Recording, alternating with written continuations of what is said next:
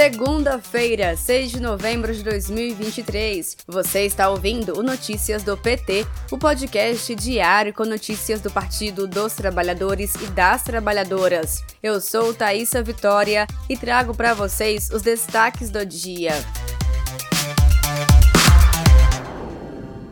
Só com a educação, o país dará salto de qualidade, disse o presidente Lula neste domingo, 5 de novembro, ao visitar a sede do INEP, o Instituto Nacional de Estudos e Pesquisas Educacionais Anísio Teixeira.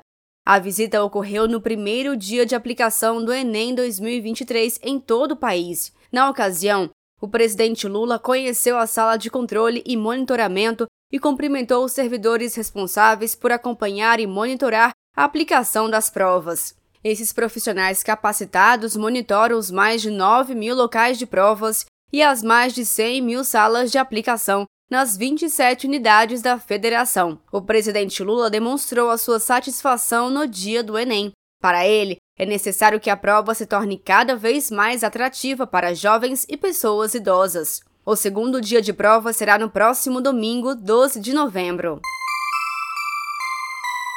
A presidenta nacional do PT, Gleisi Hoffmann, defende a importância dos investimentos públicos nas redes sociais, Gleisi destacou o desmonte realizado no país pelo governo anterior, ao enfatizar que a gastança do governo Bolsonaro privilegiou o pagamento de juros e condenou o país ao atraso e as famílias à fome. Além disso, ressaltou que o dinheiro público tem de ser transformado em obras e políticas sociais. Confira mais informações das ações do governo do presidente Lula no site do PT, em pt.org.br e nos boletins da Rádio PT em radio.pt.org.br. Governo federal repatria 1.400 brasileiros e brasileiras de área de conflito no Oriente Médio. O acirramento da guerra está prejudicando a saída de civis, como ressaltou a presidenta nacional do PT, Gleisi Hoffmann, nas redes sociais. Gleisi enfatizou que, pela terceira vez, o governo israelense negou a saída de cidadãos brasileiros na faixa de Gaza. Ele explica que o Conselho de Segurança da ONU fez todos os esforços por uma solução negociada para o conflito, ao enfatizar que, infelizmente, o governo israelense sinaliza que estabeleceu uma hierarquia política para a liberação de civis, privilegiando alguns países em detrimento de outros. Por fim, Glaze pede liberdade já para os brasileiros e brasileiras que estão em Gaza. Esta segunda-feira, o jornal PT Brasil entrevistou a deputada federal Reginete Bispo, do PT do Rio Grande do Sul, que detalhou as ações da bancada negra na Câmara Federal.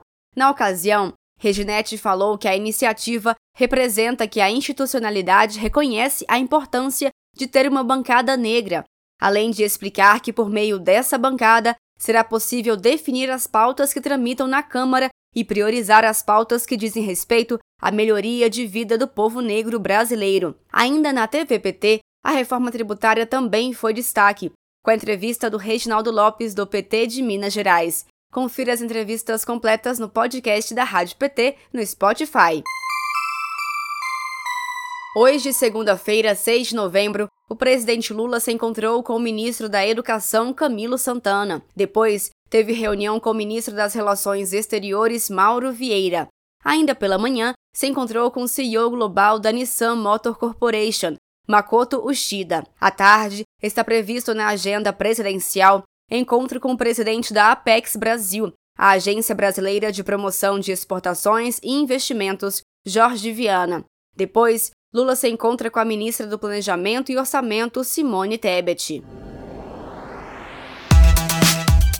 Este foi Notícias do PT. Ele é diário e está disponível na sua plataforma de áudio preferida. Siga o podcast para receber uma notificação toda vez que sair um novo episódio. Se você gostou, deixe 5 estrelas na avaliação e compartilhe. Você encontra mais notícias como estas no portal do PT em pt.org.br. Muito obrigada pela sua companhia. Boa semana, até amanhã.